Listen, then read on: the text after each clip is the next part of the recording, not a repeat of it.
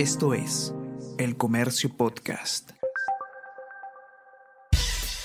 Buenos días, soy Gladys Pereira, periodista del Comercio, y estas son las noticias más importantes de hoy, miércoles 27 de abril. Constituyente es la última prioridad para los peruanos. Encuesta urbano-rural de Ipsos para apoyo revela que para un 43% de encuestados el gobierno debe privilegiar la lucha contra la delincuencia, además la lucha contra la corrupción en un 42% y la reactivación económica en 33%. Solo un 7% pide que la Asamblea Constituyente sea prioridad. Analistas de regiones sostienen que inquietudes de los políticos están alejadas de los problemas más cotidianos y tangibles.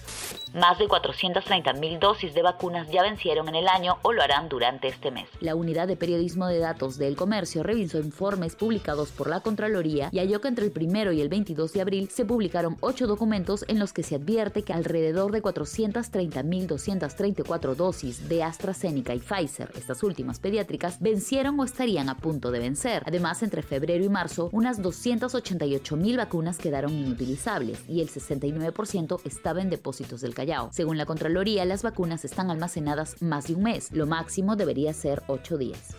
Jurado Nacional de Elecciones dejó el voto apelación al pedido de vacancia contra Jorge Muñoz. El Pleno del Jurado Nacional de Elecciones dejó el voto a la apelación presentada al pedido de vacancia contra el alcalde de Lima Metropolitana, Jorge Muñoz, por presuntamente infringir el artículo 22 del numeral 10 de la Ley Orgánica de Municipalidades. Según la denuncia interpuesta por el ciudadano Carlos Inostroza Rodríguez, Muñoz recibió dietas por integrar el directorio de Sedapal en el 2019 y percibió a la vez su sueldo de burgomaestre.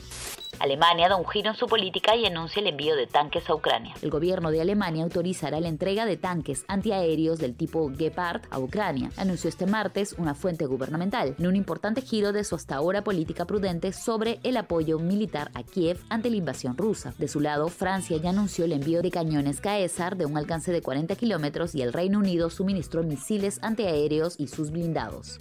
Manchester City derrotó al Real Madrid en condición de local. El Manchester City se acerca a la final de la Champions League al imponerse 4 a 3 al Real Madrid, al que mantiene en la pelea un doblete de Karim Benzema en la ida de las semifinales del torneo continental. El partido de vuelta se disputará en el Santiago Bernabéu el 4 de mayo a las 9 de la noche. Hola a todos, ¿qué tal? ¿Cómo están? Eh, espero que estén comenzando su día de manera excelente. Yo soy Ariana Lira y hoy tenemos que hablar del debate presidencial. Podcast Tenemos que hablar con Ariana Lira. Lunes, miércoles y viernes desde las 7 de la mañana. Entérate todo sobre las noticias más relevantes del panorama actual, nacional o internacional. Escúchalo en la sección podcast del comercio o a través de Spotify, Apple Podcast y Google Podcast. Ustedes y eh, les digo sigan cuidando como siempre y que tengan un excelente fin de semana. Nos encontramos de de lunes. Chao, chao, comenzamos. Esto fue El Comercio Podcast.